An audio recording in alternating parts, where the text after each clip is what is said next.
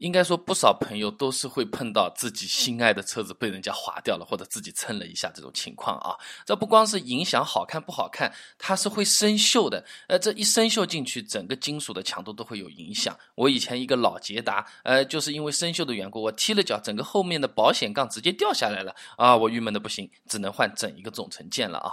那么车子被划，第一件事情是看部位，第二件事情是看心情，第三件事情才是看程度。那首先。来说看部位啊，其实整一辆车子它不是全部都是金属或者是铁做的，有些地方不会生锈的。比如说前保险杠、后保险杠，部分越野车这个车门下沿都是用树脂或者是塑料做出来的。这个呢，基本上就和我们的手机壳是一样的。首先对车子的性能和安全性没有任何的影响，划了这么一下子呢，顶多就是难看难看。塑料不会生锈的，你放着也没事。做呢也不算是很紧急啊，找哪天空了或者凑好了做保养的时候一起做做掉会比较好一点。第二件事情是看心情啊，就和刚才是接在一起的。啊，首先这个保险杠被蹭掉的时候，我们是要看心情，对吧？然后呢，我们比如说是车门啊，或者说是发动机罩啊这些地方被蹭掉的时候，也是看心情。哎，因为车子它是会生锈，但有可能它生锈要两年、要三年、要四年。它是的确会立即生锈，但不是立即就会坏掉。那么它这个生锈的部位就和我们的心情非常的有关系啦。呃，如果是车头一眼看过去啊，引擎盖上面被画了个大叉叉，呃，我是觉得我第二天就想去把它做掉的。啊，但有可能是什么右后门、左后门很小的一两厘米的这一条，呃，如果是我自己的话，我有可能会选择不去理它。再有可能呢，比如说是划在这种不太明显的地方，比如说反光镜的下面。划一条就划一条了，我心情好，让他去嘛，好了嘞。那么这两个都看过之后的话，就进入今天的重点了，就是看这个车子划伤的程度，或者说是原因的分析。这个对我们后面采取怎么样的操作是有参考意义的啊。首先讲最轻的就是细小的那个划痕啊，轻多一的划痕，呃，这种基本上是没有关系的。那大概是怎么个样子的呢？呃，就是说一定要太阳比较大的时候，你要斜着看你这个车子的漆面，这个太阳啪一照过来，你可以看见一条一条小小的像线一样的这种东西啊。这种往往的都是什么？开车的时候沙子打在这个油漆上面啦，啊，这个树枝草丛这么轻轻的刮了一下，洗车的时候抹布里面比较脏有沙子啊什么的，走走走给你搞了一下，那有可能就会产生这样的划痕。这样的划痕，首先第一不会生锈，第二的话不太明显。我一般来说都是让他去的。那还有一种呢，是稍微严重一点的，更严重一点的划痕。比如说，我们经常门把手上面手指甲抓抓抓，可以看到白颜色的这么一条一条的，已经不用什么大太阳光下面了，肉眼就直接可见。很多朋友其实看到这种白颜色的划痕就已经开始慌了，觉得要不要补油漆？其实这个是不会生锈，也不需要补的。这个往往是这个车子最外面那层透明的油漆啊，土话叫做清漆啊。啊，它被划伤了，手指甲啊、铅笔啊等等，这种都会产生这样的情况。这个白色是因为透明的东西，你给它划了一下，它的反光变得不均匀，然后才会产生这一条白的。其实没有露底漆，根本不会生锈。那要处理的话呢，往往是要选择抛光来解决这个问题了啊。